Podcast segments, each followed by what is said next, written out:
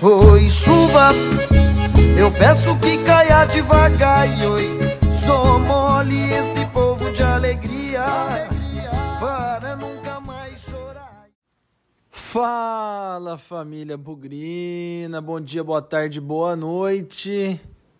É isso aí, né? A chuva não caiu devagar lá em Sorocaba, mas só molhou esse povo bugrino de alegria e a gente torce que seja para nunca mais chorar, né? Estamos abrindo aqui o pós-jogo de São Bento 0 Guarani 1, inspirado pela trilha sonora do Fala Mansa. Ô chuva, eu peço que caia devagar. Uma, uma alusão aí ao que aconteceu em Sorocaba no último sábado.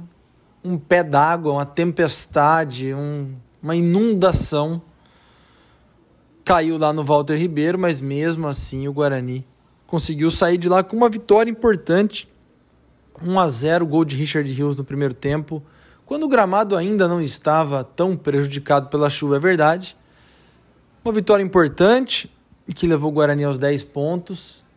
A rodada, no momento em que eu gravo esse programa, ainda não acabou.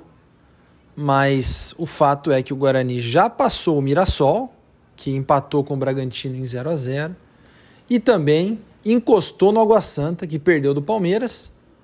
Guarani tem 10, Mirassol tem 9, Água Santa tem 11. E o São Paulo, neste momento, está vencendo o Santos pelo placar de 2 a 0. Deve ganhar o jogo, tá com um jogador a mais. E o São Paulo deve ir para 14 pontos. Então o Guarani, que até duas rodadas atrás, né? Antes de enfrentar a Portuguesa, ou até durante a partida contra a Portuguesa, estava preocupado com o rebaixamento. Não que ele não esteja hoje, né? Mas já ter 10 pontos é praticamente aí 70, 80% do problema do rebaixamento resolvido. Agora o Guarani está falando de classificação, está falando de vaga para as quartas de final, até porque também né, o grupo está bastante embolado. Ainda faltam quatro jogos. O Guarani recebe o São Bernardo na quarta-feira. Vamos falar sobre esse jogo daqui a pouco sai duas vezes fora de casa, primeiro no sábado de carnaval. Eu não entendo como é que marca um jogo num sábado de carnaval. É para não ir, né? É para torcida não ir no campo, né? Lá em Araraquara contra, desculpa, lá em Limeira contra a Inter e depois não, me fiz confusão, hein? Desculpem. Sábado contra a Ferroviária em Araraquara, depois no sábado de carnaval, depois no outro sábado contra a Inter em Limeira.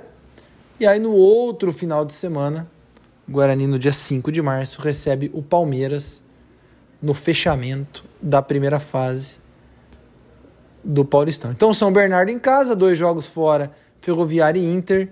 Depois o Guarani recebe o Palmeiras e fecha a conta da primeira fase. Então, por que não, né? Começando a falar em classificação, que já é uma mudança importante aí depois de duas vitórias seguidas. Foi um jogo contra o São Bento que a gente tem que destacar a raça do time. Isso ninguém pode negar. E da torcida também, né?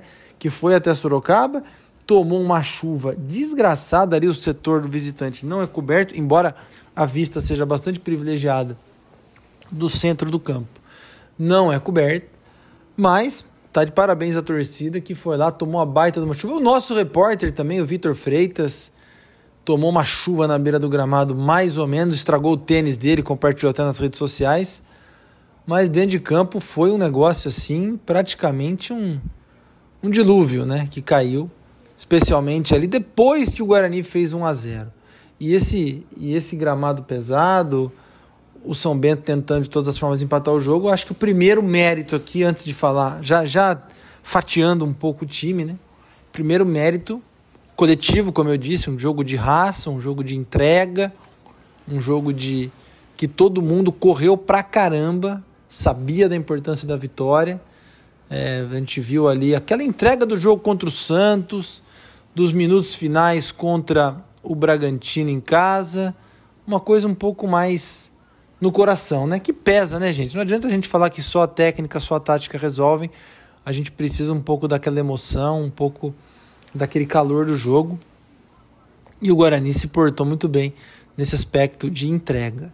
Mas também tem que destacar a defesa, hein?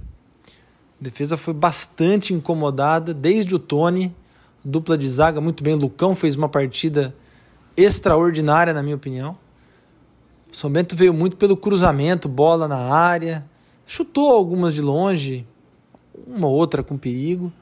Mas para quem está tentando empatar um jogo na base do abafa, a alternativa primeira é o cruzamento, é o escanteio, é a bola jogada na área, tudo aquilo que pode fazer aquele salseiro na defesa, né? E foi assim, como eu disse, Lucão jogando muito, Luciano Castão um pouco abaixo, na minha opinião, mas também indo bem. Pelo alto, até alguém chegou a comentar no Twitter, cuidado, hein? Já não tenho mais aquele insegurança de cruzamento na área. Realmente o Guarani evoluiu muito de uma temporada para outra, mas isso é uma coisa que também não é certeza de sucesso eterno, né? Há uma evolução. A gente não é que não fica mais com medo do cruzamento na área. Talvez a gente confie mais na chance de sucesso da defesa. Então, méritos para o time, méritos para a defesa. O ataque, o meio-campo, acho que também, né? Méritos. E aí nós temos que falar de três figuras que foram fundamentais, na minha opinião, para esse jogo, para essa vitória. No meio-campo, Isaac, Giovanni Augusto, muita técnica em campo, bastante toque de bola quando foi possível, né? É, inversões de jogo, a própria próprio gol do Richard Hughes ele surge de uma de uma inversão de bola do Isaac de muita qualidade, mas o próprio Giovanni Augusto ali com gramado ruim, conduzindo bem a bola. E pode ser curiosidade, coincidência ou não, mas o Giovanni Augusto esteve em três jogos em campo. Nos três o Guarani ganhou. Então é uma, uma estatística importante que mostra aí como esse, esse jogador é fundamental, é indispensável para o time. O Isaac estreou contra o Bragantino, o Guarani perdeu, mas também jogou nos últimos dois jogos e o Guarani ganhou. Então são duas peças que agregam taticamente, tecnicamente e intro, nem sei se existe essa palavra, hein? Entrosamento-mente, né? Porque os dois jogaram juntos em 2022 naquela arrancada no final da Série B. Os dois foram importantíssimos para essa para aquela arrancada. Então é bom tê-los de volta no time. E o último destaque do meio-campo fica para o Richard Rios, né?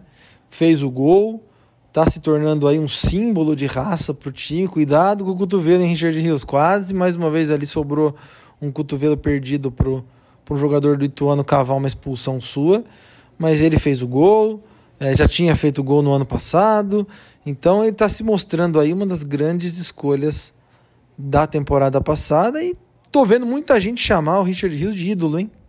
Interessante aí como ele já conseguiu cativar uma boa parte da torcida. O ataque. O ataque não foi muito bem. Acho que o Bruno José foi legal é, enquanto esteve em campo. Ele em campo dá uma dinâmica diferente, protege um pouco ali a, o lado em que ele ataca, né? Então vai até o fundo, depois volta para compensar. É, mas tanto Jenison como Nicolas Careca, o Derek não jogou machucado, né? Jenison teve uma grande chance de cabeça, depois erro nos passes. Eu tô bastante decepcionado com o Jenison, porque eu esperava dele. Um cara que tem um alto salário, um cara que tem um histórico de gols em, nos times por onde passou, mas aqui no Brinco de Ouro parece viver um inferno astral, parece estar tá, tá numa fase muito ruim. Né? Ano passado se machucou, é, fez o primeiro jogo com o Náutico, marcou o gol, depois se machucou, demorou a voltar e nunca mais conseguiu engrenar uma sequência. E uma pena, né? Porque o, o Jenison, ele tem uma, uma vocação para fazer gol e veio com essa expectativa. O contrato dele está acabando agora no final do Paulistão. Tem o feeling, sensação que ele não vai continuar para a Série B. É um custo-benefício que, que não rolou e, e, e, faz parte do futebol, né? Escolhas às vezes dão certo, às vezes dão errado. Do que deu para ver do time, já enalteci aqui a boa atuação do Isaac, a volta da duplinha com o Giovanni Augusto, o próprio Jamerson também, né? É, jogou, jogou legal. Mas tem uma coisa que eu percebi vendo o jogo, que o Guarani ainda tem dificuldade. E eu acho que isso independe do gramado. Talvez até justifique a entrada do Matheus Barbosa no time. Saída de bola é muito treinada, da, sem chutão, né? Então o goleiro abre para os lados ou dá para alguns zagueiros. E a minha sensação é que está faltando na frente dos zagueiros alguém que saiba ajudar na saída de bola. Nem sempre os passes são bons, às vezes é uma ligação direta da zaga para a intermediária de ataque, um lançamento, mas falta aquele Rodrigo Andrade, falta aquele Arthur Rezende, aquele cara que vai sair de trás recebendo o passe da defesa para construir de fato a jogada. Tanto é que se você vê alguns lances do jogo, principalmente o Lucão, ele sai mais, quase fazendo o papel do, do volante ou do meia que deveria estar tá ali para construir a jogada. Todo mundo que está ouvindo esse programa assistiu o jogo da Copa do Mundo Brasil e Croácia. E a gente viu que a Croácia também não dava chutão, mas quem começava a jogada vindo lá de trás era o Modric, talvez é o melhor jogador do time. É disso que eu estou falando. Não é só os zagueiros saberem sair com a bola. É o jogador imediatamente à frente, um volante ou um meia, também ajudar na saída de bola. Esse para mim hoje é o grande problema do Guarani, além do ataque que tem produzido pouco. É, tem poucos gols, inclusive, né? Se for ver, vamos considerar que o Isaac está jogando como atacante, as coisas se amenizam. Mas Nicolas Careca, Derek, Jenison, Bruno José, Bruno Michel, sei lá, uma lista interminável de atacantes aí. Neilton, que nem chegou a jogar esse jogo, ainda está recuperando a forma física. Eles ainda produziram muito pouco. Então acho que os dois pontos que o Moser tem de principal problema, mas isso de forma alguma diminui ou torna menos importante a vitória contra o São Bento. Como eu disse, 10 pontos. Quarta-feira o Guarani recebe o São Bernardo. E ó, vou falar, hein? Tem que estar tá no brinco na quarta-feira, hein? Esse jogo, em caso de vitória, além de matematicamente tirar qualquer risco de rebaixamento, vai aproximar muito o Guarani da, das quartas de final. É, e depois sai para dois jogos fora, que também são ganháveis. Ferroviária aí que está praticamente rebaixada e a Inter de Limeira. Então seria uma terceira vitória contra o São Bernardo, terceira vitória seguida depois de três derrotas seguidas. Mas é muito importante a presença do torcedor. Richard Rios não joga, pendurado e suspenso aí com três cartões amarelos. Mas é hora do apoio de todo mundo para estar tá na mão do Guarani a chance de mudar o panorama do campeonato. Tinha tudo para ser uma coisa ruim, rapidamente está se transformando numa coisa legal. E lembremos, hein? Copa do Brasil dá vaga, cinco vagas no Paulistão, hein? Depois dessa pataquada aí da Copa do Brasil de 23, para jogar em 24 tem que se classificar no Paulistão. Então a chance está aí. Importante, sete e meia quarta-feira, com chuva ou sem chuva, o Bugrino estar no brinco para apoiar o time. E nem que seja de 1 a 0 jogando feio, a vitória é o que importa. Boa semana para todo mundo. Como é bom ter um final de semana que o Guarani ganha no sábado.